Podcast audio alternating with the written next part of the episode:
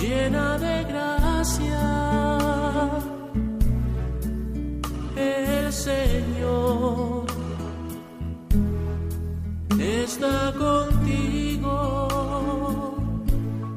Comienza Caminos de María, dirigido por Eustaquio Masip.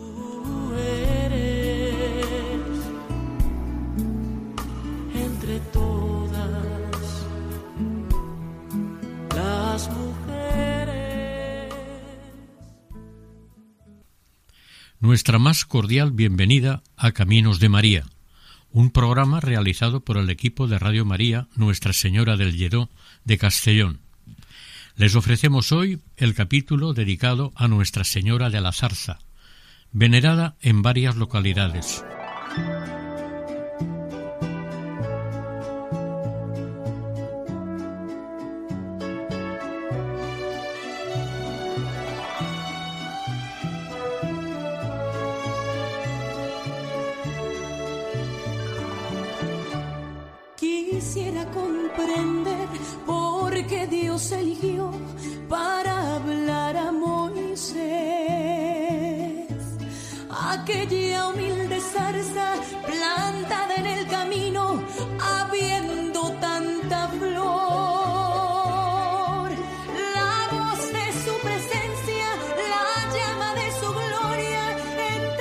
hojas ardió y parado en una zarza y parado en una zarza así le habló.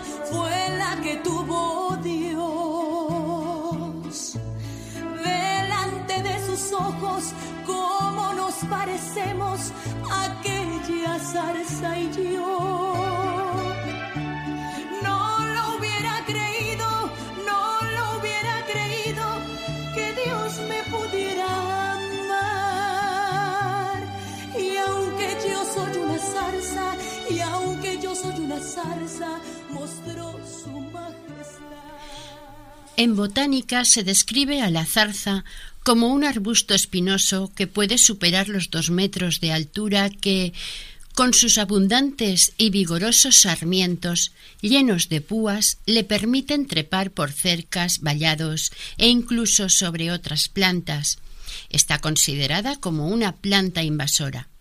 Sus frutos están compuestos por pequeñas drupas y se las llama popularmente moras, debido al color morado que toman al madurar.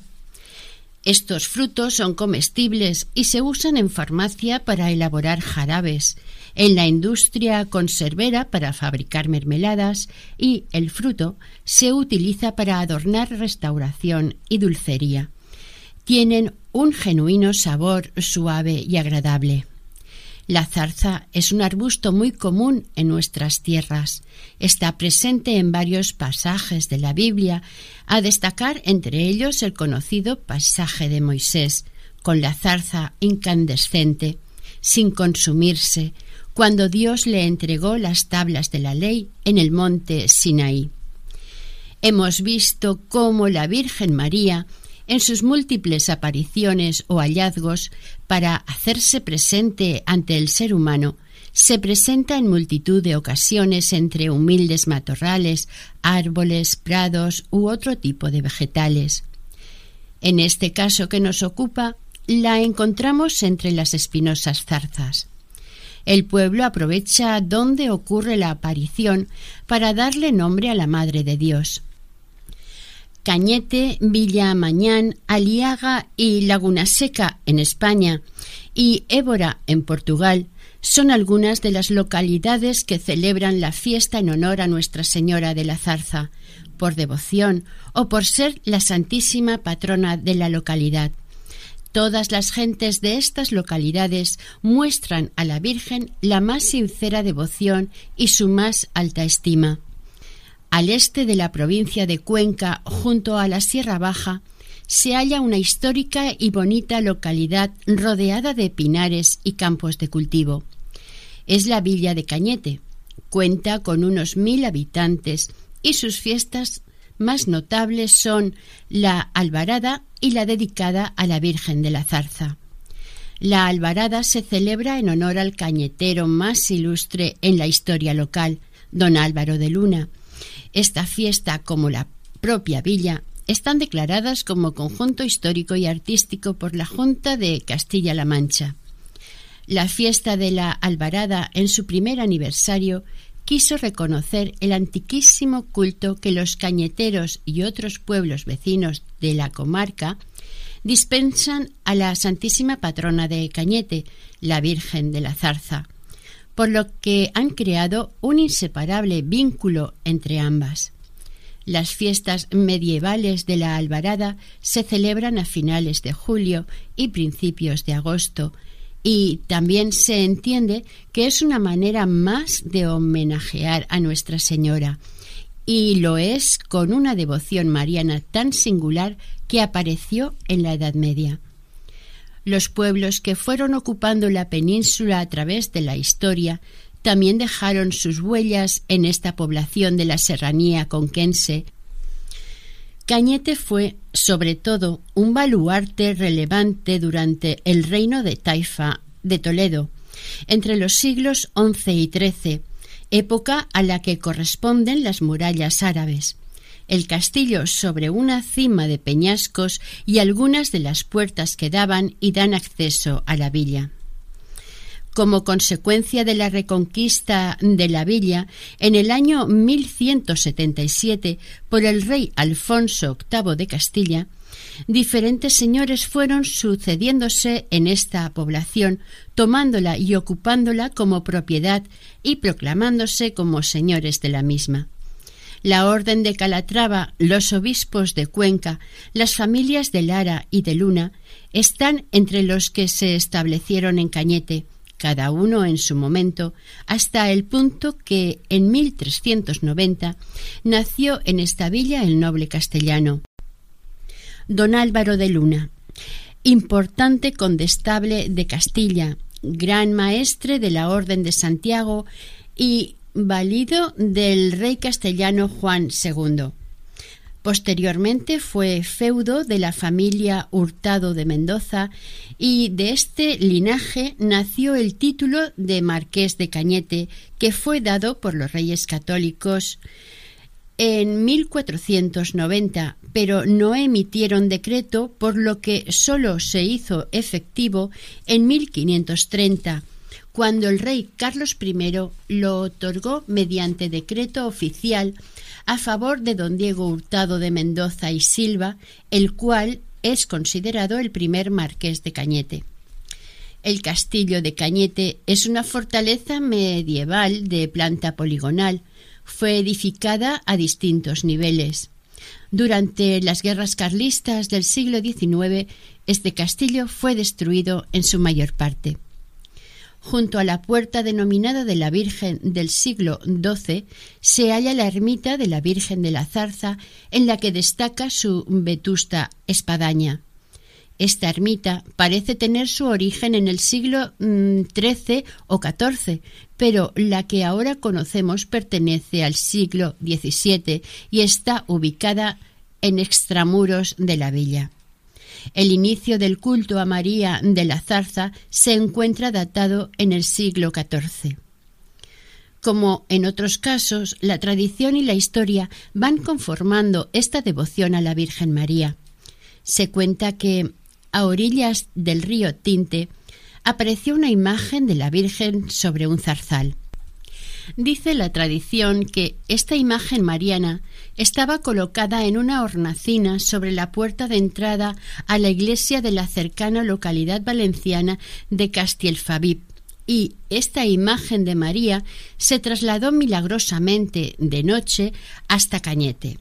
Al encontrarla los habitantes de esta villa junto a una de sus puertas de acceso al amanecer y sobre un zarzal, se alegraron enormemente. Al enterarse los de Castielfabib, la reclamaron porque era suya, creyeron que había sido robada por los castellanos. Un día llegaron sus anteriores propietarios y se la llevaron a su pueblo. Las gentes de Cañete consintieron para evitar males mayores, y la imagen fue llevada de vuelta a Castielfabib, pero custodiada. De nada sirvieron las precauciones y vigilancias. A la mañana siguiente, la imagen de la Virgen volvió a Cañete de forma asombrosa. A los de Castielfabib les sentó tan mal y se sintieron tan burlados que, formando un nutrido grupo de ataque, invadieron por sorpresa las tierras de Cañete, talando los árboles y rodeando al pueblo. Cuando consiguieron su botín, se alejaron hacia su pueblo, pero al retirarse se vieron rodeados y asaltados por belicosos vecinos de los pueblos del alrededor, que se unieron en defensa de los de Cañete.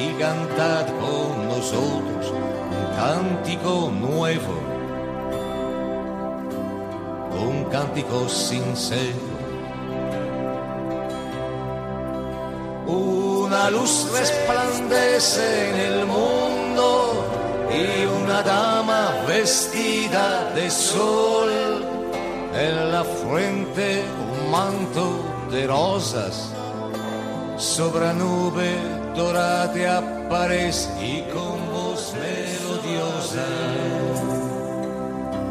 nos invita la paz. Cantad y orad con nosotros, ríos, mares y montes, y bailad y cantad con nosotros, fuente y ríos, lirios del campo. Una estrella ilumina el mundo y una dama vestida de cielo, es la perla del paraíso.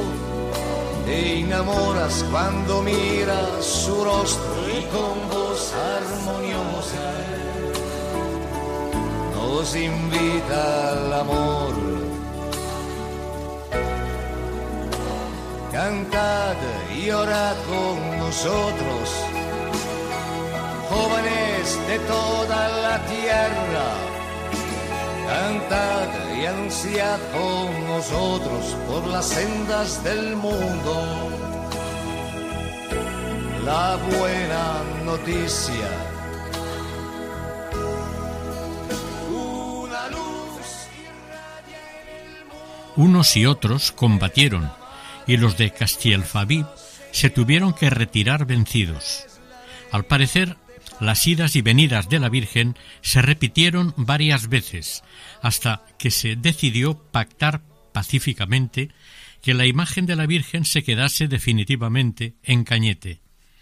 Cuando los de Castielfabib renunciaron a la imagen, los de Cañete, en compensación, cedieron las hojas de la puerta de la Virgen, de alguna manera, la Virgen de la Zarza se vio implicada en uno de esos frecuentes enfrentamientos de frontera de carácter local, tan habituales en aquellos tiempos, y que se declaraban por el control de las tierras y sus pastos para la ganadería.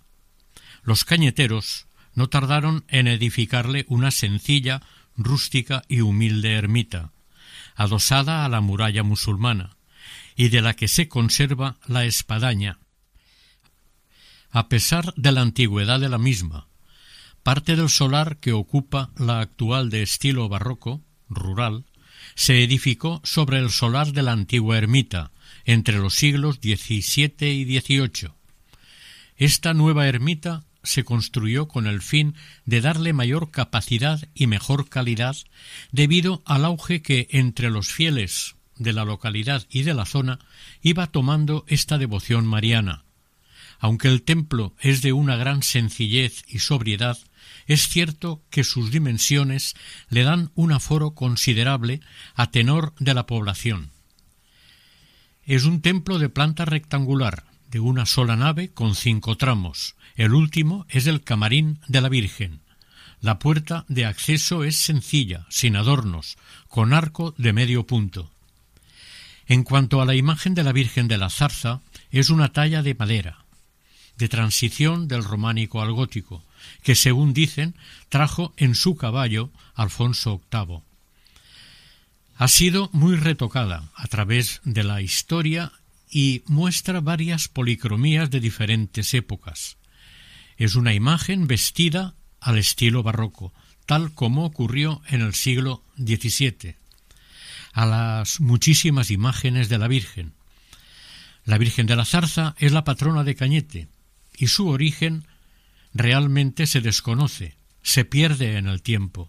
Generalmente la sitúan en el siglo XIV, no deja de tener la característica rural de este tipo de advocaciones.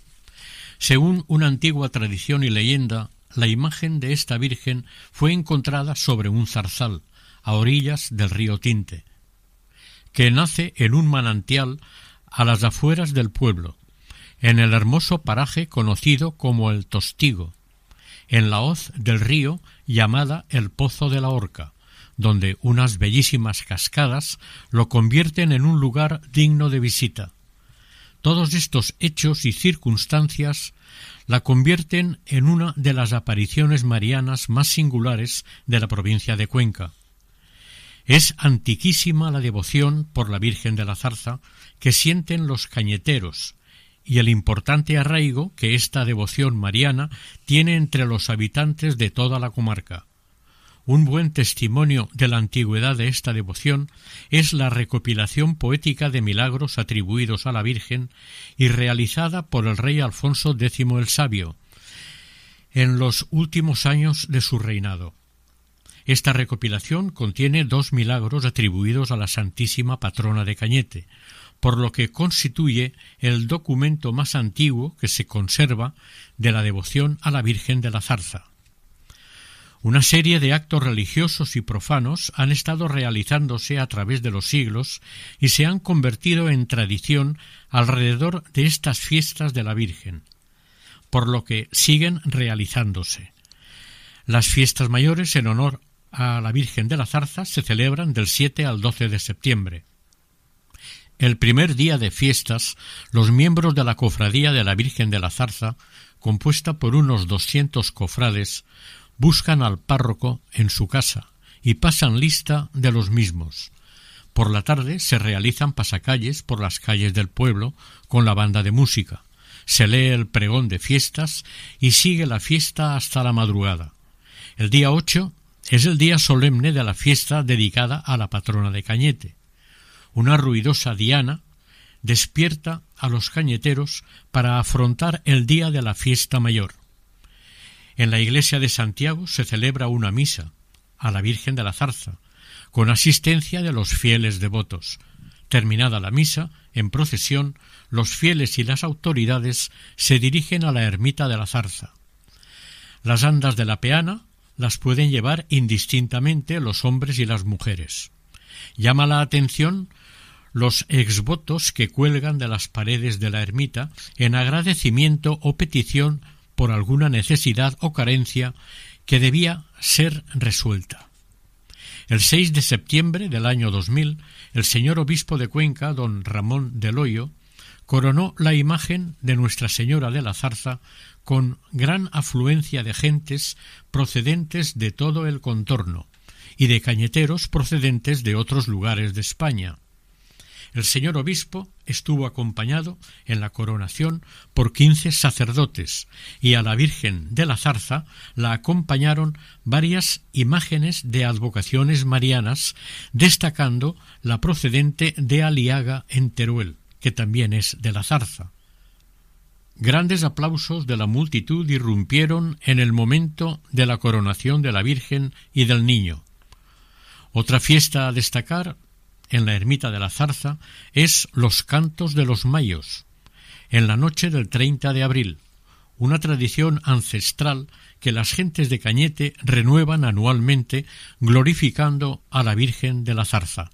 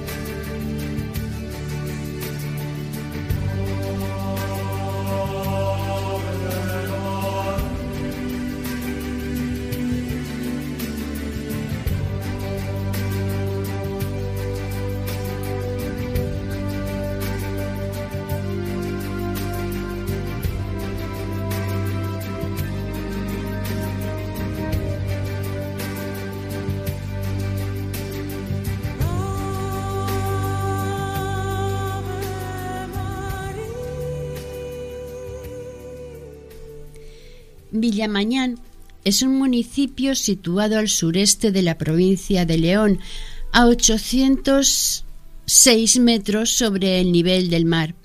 En la comarca Esla Campos, con más de 1.200 habitantes. Antiguamente fue conocida como Villa Magna y para algunos estudiosos es posible que venga del árabe Villa Manna, haciendo referencia a los muchos manantiales existentes en su término. El documento más antiguo que se conoce de esta localidad corresponde al 20 de mayo del año 905. En este documento, el rey Alfonso III de León donó Villamanna a la iglesia de San Salvador de Oviedo junto con otras localidades. Cuando Almanzor se acercó a esta zona para conquistar la ciudad de León, también se cita a una importante localidad conocida como Villamanna. Villamañán es un centro comercial entre la Vega del Esla y el Páramo alcanzó un notable auge con la construcción del canal del Esla en el siglo XIX. Los mercados se han ido celebrando en sus dos plazas más importantes. La Plaza Mayor, donde está ubicada la iglesia local del siglo XVII, y la Plaza de la Leña, en la que el mercado sigue convocando a los vecinos e incluso a gentes de pueblos cercanos. Al este, en las afueras de Villamañán, se halla una ermita dedicada a la Virgen de la Zarza, patrona de este municipio. Para justificar la existencia de esta ermita, hay que recurrir a una leyenda que narra los siguientes hechos. un pastor salió de su casa para encontrarse con su amo. Este le dio las llaves y le indicó dónde estaba el rebaño que debía sacar a pastar. En cierto momento, cuando iba a cuidar las ovejas del rebaño, el pastor notó algo extraño en unas zarzas cercanas. Se acercó a mirar y cuál fue su sorpresa que distinguió un objeto asombroso, la imagen de una virgen. Temeroso, nervioso y emocionado, la cogió, la metió en su zurrón, recogió el rebaño esparcido por la parcela y se dirigió hacia Villamañán para contárselo a su amo.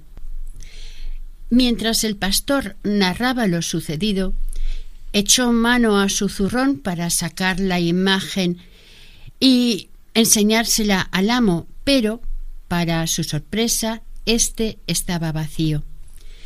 El pastor insistió contando al amo lo acontecido en el campo con tanta vehemencia que acabaron yendo al lugar los dos juntos. Una vez allí encontraron en el mismo lugar que dijo el pastor la imagen de la Virgen. Ambos intentaron recogerla, pero en esta ocasión una gran fuerza o peso impedía que la levantasen del suelo. Comprendieron en ese momento que los dos habían sido testigos de un milagro y que la Virgen les estaba pidiendo que en ese mismo lugar se les construyese una ermita, un santuario, donde rendirle culto a partir de este momento. Desde entonces, el 8 de septiembre, los vecinos de Villamañán y de los alrededores honran a la patrona en el santuario que allí se edificó. La iglesia de la ermita es rectangular y de una sola nave. Tiene 18 metros de longitud y 8 de anchura. En el crucero se llega a los 12 metros. El vestíbulo es abovedado sobre tres arcos. Aneja a la iglesia está la casa del ermitaño. En el exterior y vista desde el puente destaca y llama la atención la fachada de la ermita con dos espadañas, cosa poco frecuente, y cada una con tres ojos o ventanas. En la parte alta de cada espadaña una ventana, debajo otras dos, una sola campana tañe en la espadaña de la derecha. Un pórtico con arcos externo a la propia fachada da acceso al templo. En el centro del altar mayor se venera la imagen de Nuestra Señora de la Zarza. Entre el 7 y el 11 de septiembre se conmemora la fiesta en honor a la Virgen de la Zarza o también conocida la fiesta de la Zarza. Durante estas fiestas se celebran numerosas actividades en las que participa no solamente el pueblo, sino también los forasteros, llegando incluso de ciudades lejanas. Madre de Dios, tú que todo sientes, oye mi voz. Hoy te llamo y te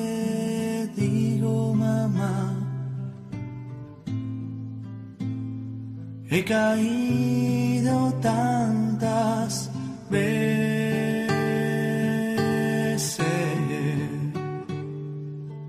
vacío estoy. Le he huido siempre a la verdad. No he encontrado aún la felicidad. Necesito de tu luz. Llévame a Jesús.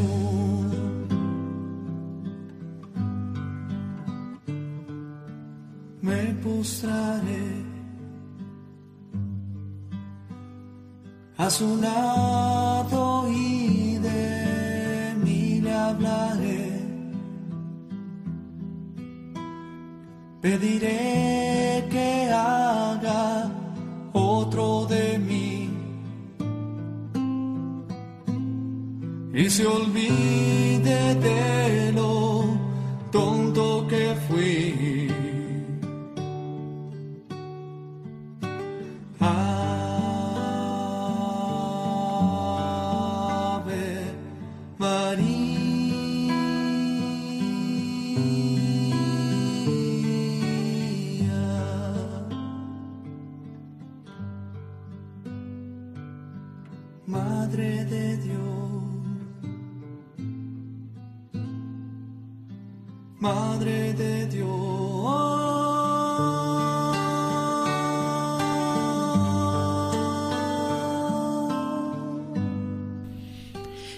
provincia de Teruel, la Virgen de la Zarza también está presente, en especial en el pueblo de Aliaga, en el maestrazgo turolense.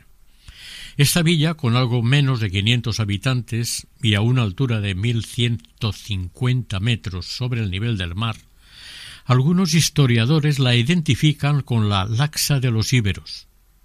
Lo que sí es cierto es que es pueblo desde la época musulmana, cuando se construyó el castillo y su entorno.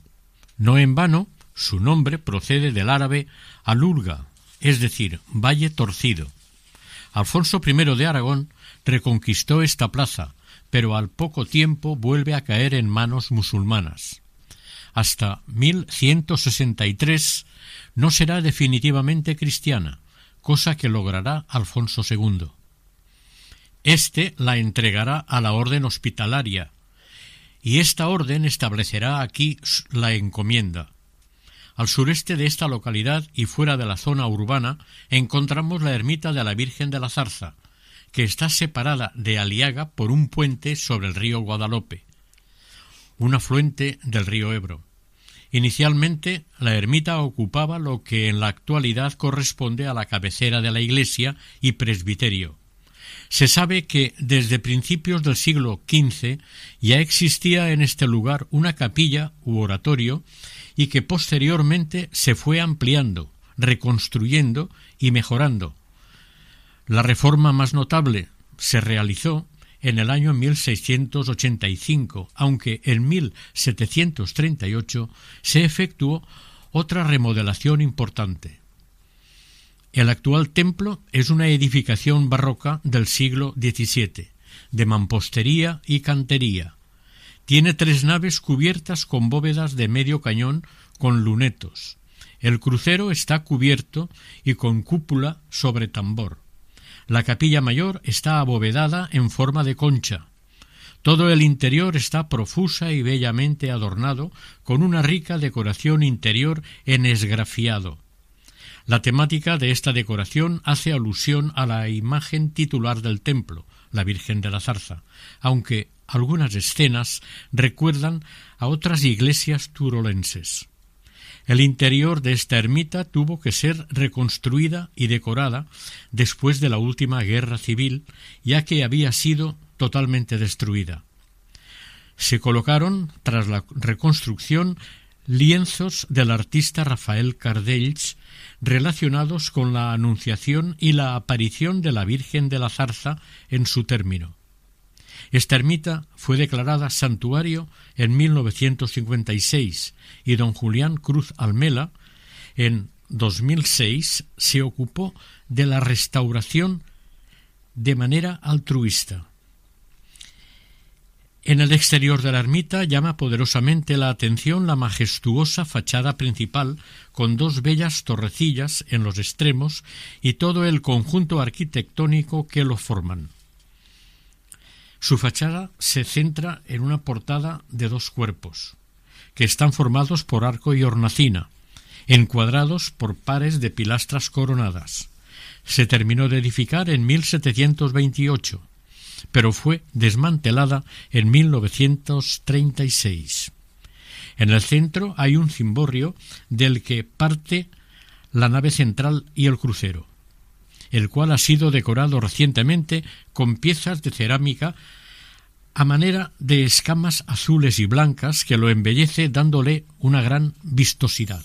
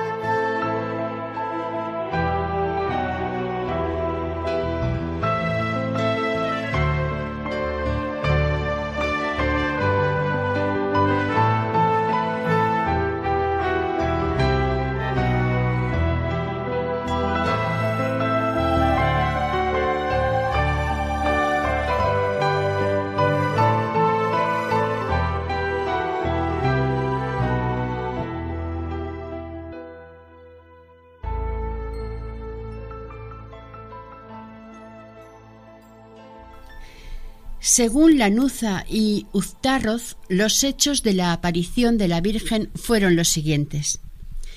Jaime Torrecilla, vecino de Aliaga, saliendo un día muy de mañana a su labranza y paseando por el sitio de los zarzales, volviendo los ojos vio éste a la mejor aurora, a la santa imagen de Nuestra Señora, la cual le dijo que era su voluntad que avisase a los de Aliaga el favor y prodigio para que allí edificasen una iglesia donde ella fuese venerada. Hizo el buen labrador lo que ella le había mandado, dando razón y aviso a los del pueblo.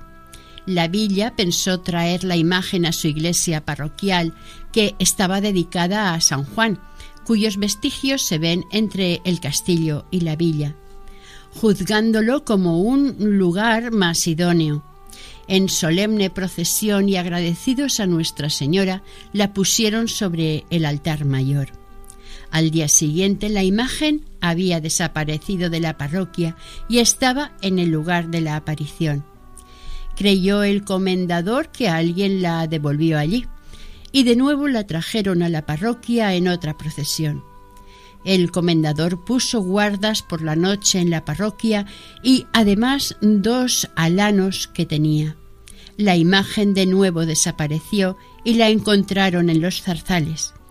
Al ver esto, hicieron la ermita de Nuestra Señora de la Zarza en el zarzal de moras silvestres, pero la ermita no era mayor de lo que es ahora la cabeza de su iglesia y el presbiterio. Después se alargó, se hizo muy espaciosa, se hizo la iglesia de piedra que dura y durará.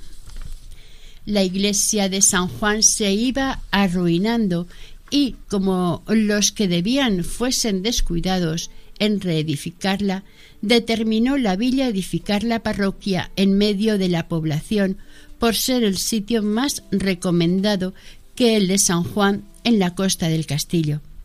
Después de varios accidentes en su construcción, a causa de querer traer de nuevo la imagen a la nueva iglesia, desistieron y trasladaron la iglesia parroquial al santuario de Nuestra Señora. Más tarde se hizo la parroquia donde está hoy respetando la ermita y su imagen en el sitio que se dijo a Jaime Torrecilla. La zarza duró muchos años, llevándose los fieles porciones de ella para reliquias, y se secó pese al interés por conservarla. Primero estuvo la imagen en un cóncavo de la pared que se había hecho a su medida y alrededor pintadas muchas zarzas cuyas raíces salían del pie de aquel nicho. Después se hizo un retablo muy bueno, de tal forma dispuesto que la imagen siempre quedase en el sitio donde apareció y que tanto amaba nicho y hornacina que ahora está sobre el tabernáculo del Santísimo Sacramento. Esta la imagen tiene una muy buena proporción, María tiene el niño Jesús en el brazo izquierdo y el derecho algo levantado en acción de bendecir. Está sentada en una silla baja y todo el conjunto es de una pieza. Devotísima y de gran artificio es de las más hermosas de España. Es frecuentada por todos los pueblos de la comarca. Hasta aquí el relato de Lanuza y Uztrarroz. Al igual que las demás imágenes de esta advocación, su fiesta mayor se celebra alrededor del 8 de septiembre con multitud de actos religiosos y profanos en las que participa todo el pueblo. La capellanía de la cofradía de Nuestra Señora de la Zarza de Aliaga está datada en 1406. Como nota curiosa y amable, existe un hermanamiento entre la Virgen de la Zarza de Aliaga y la Virgen de la Aliaga de Cortes de Aragón. El Señor, el Señor es mi pastor, es mi pastor, nada me faltará. El Señor, el Señor es mi pastor, es mi pastor en pastos delicados, Él me hará descansar, junto a aguas de reposo, Él me pastoreará, confortará mi alma, me guiará por sendas de justicia, por amor de su nombre. El Señor, el Señor es mi pastor, es mi pastor, nada me faltará. El Señor, el Señor es mi pastor, es mi pastor, pastos delicados, Él me hará descansar. Junto a aguas de reposo, Él me pastoreará, confortará mi alma, me guiará por sendas de justicia por amor de su nombre. El Señor, el Señor es mi pastor, es mi pastor, nada me faltará. El Señor, el Señor es mi pastor, es mi pastor, nada me faltará nada me faltará. En Laguna Seca, localidad de la provincia de Cuenca, también celebran las fiestas de la Virgen de la Zarza el día 8 de septiembre. Aquí se dice que la Virgen apareció sobre un rosal silvestre y en un lugar que con posterioridad se edificó una ermita dedicada a este nombre mariano. Al parecer, entre los viejos habitantes de Laguna Seca, los hay que no conocieron esta ermita, pero sí conocieron algunos un muro que formó parte de aquella ermita mariana. Aquel paraje ahora se conoce como la ermita de la Virgen y actualmente se ha edificado una pequeña capilla para recordar al menos lo que significó aquel lugar para las gentes anteriores al siglo XX. El 14 de julio del año 1118, en la ciudad de Évora, en Portugal, un pastor apacentaba su rebaño en unos prados en los que los cristianos se habían quedado un tiempo en las guerras de reconquista. El pastor oyó una dulce voz que le llamaba y se sintió atraído por una zarza ardiendo. Al acercarse vio entre las llamas una estatua de la Virgen María. Sorprendentemente, la imagen de la Virgen, rodeada de llamas, le dio dos mensajes, uno para él y otro para comunicárselo al señor obispo, cosa que hizo inmediatamente. El pastor cogió la imagen y se dirigió a la ciudad para darle el mensaje y enseñarle la Virgen de la Zarza al prelado. Luego regresó al campo y construyó una pequeña capilla o ermita para su uso personal. El pastor vendió todo lo que tenía y construyó para la Virgen un pequeño santuario a fin de que instalaran en él a la Virgen de la Zarza. El buen hombre puso en práctica la recomendación que la Virgen le pidió el día que la encontró entre la zarza ardiendo. Dio comienzo a las oraciones públicas en este pequeño santuario. Los habitantes del lugar, al observar cómo el pastor dedicaba su tiempo a la oración, a esta imagen de María, se sumaron poco a poco a las oraciones y llegaron a ser tantos que decidieron ampliarla y hacer una capilla más grande. Así empezaron muchos fieles las peregrinaciones al santuario de la Virgen de la Zarza, y al mismo tiempo se verificaron los primeros milagros. En poco tiempo se realizó la construcción de una nueva iglesia dedicada a Nuestra Señora de la Zarza, y, a petición del obispo, los jerónimos edificaron junto al santuario un monasterio en el que se instalaron para atender, conservar y cuidar de este santuario.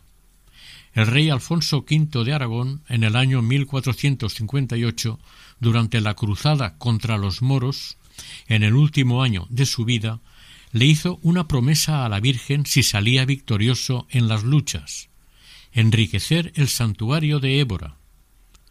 Alfonso ganó las batallas y en gratitud hizo mucho para enriquecer el santuario de la Virgen de la Zarza de Ébora. Hay que hacer notar que este rey aragonés fue un firme y fuerte colaborador del invencible albano Skanderberg, al que le proporcionó hombres y material adecuado para salvar a la cristiandad en su lucha contra los otomanos por las invasiones que daban al continente europeo en el siglo XV. Cada pueblo que venera a la Virgen de la Zarza tiene su historia, leyenda o tradición propia sobre esta devoción mariana. Algunos tienen aspectos comunes, otros es como si no fuese la misma advocación. Lo que sí es verdad es que la Virgen María, a la que todos veneran, es la misma persona, María de Nazaret, la Madre de Jesús, la Madre del Hijo de Dios encarnado que nos redimió ante el Padre para la eternidad.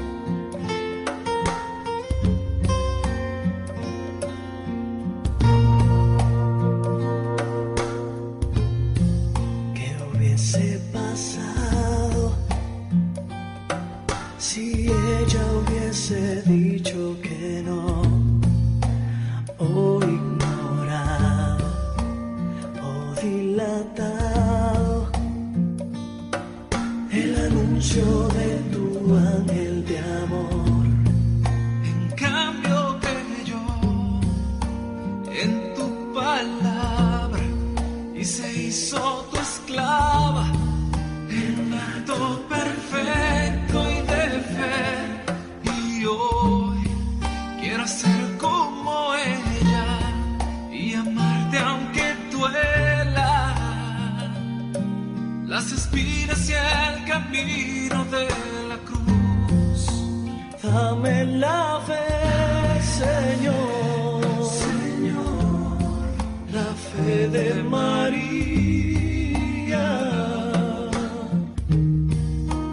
para decirte sí, un sí sin menos.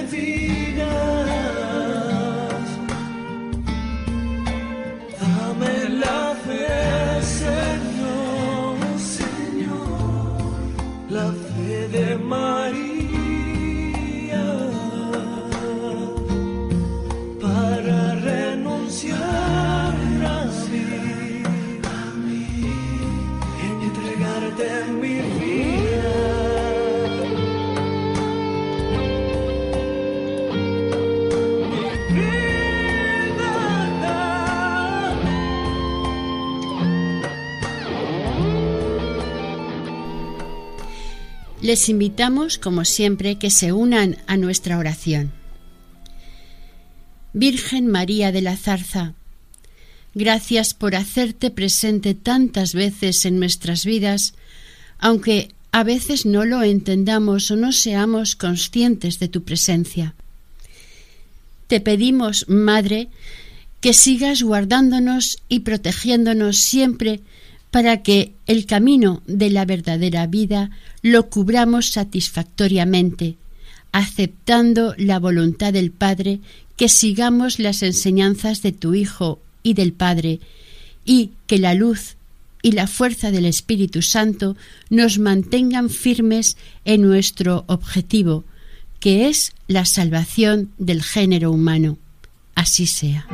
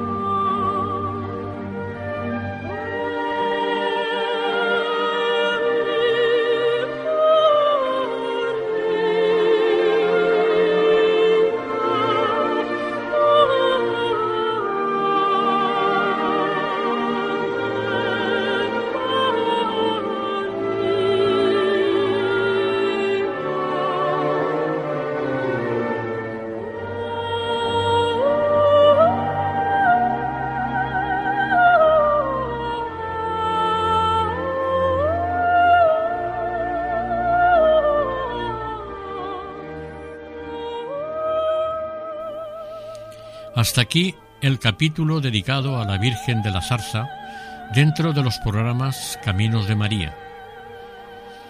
El equipo de Radio María en Castellón, Nuestra Señora del Lledó, se despide deseando que el Señor y la Virgen nos bendigan.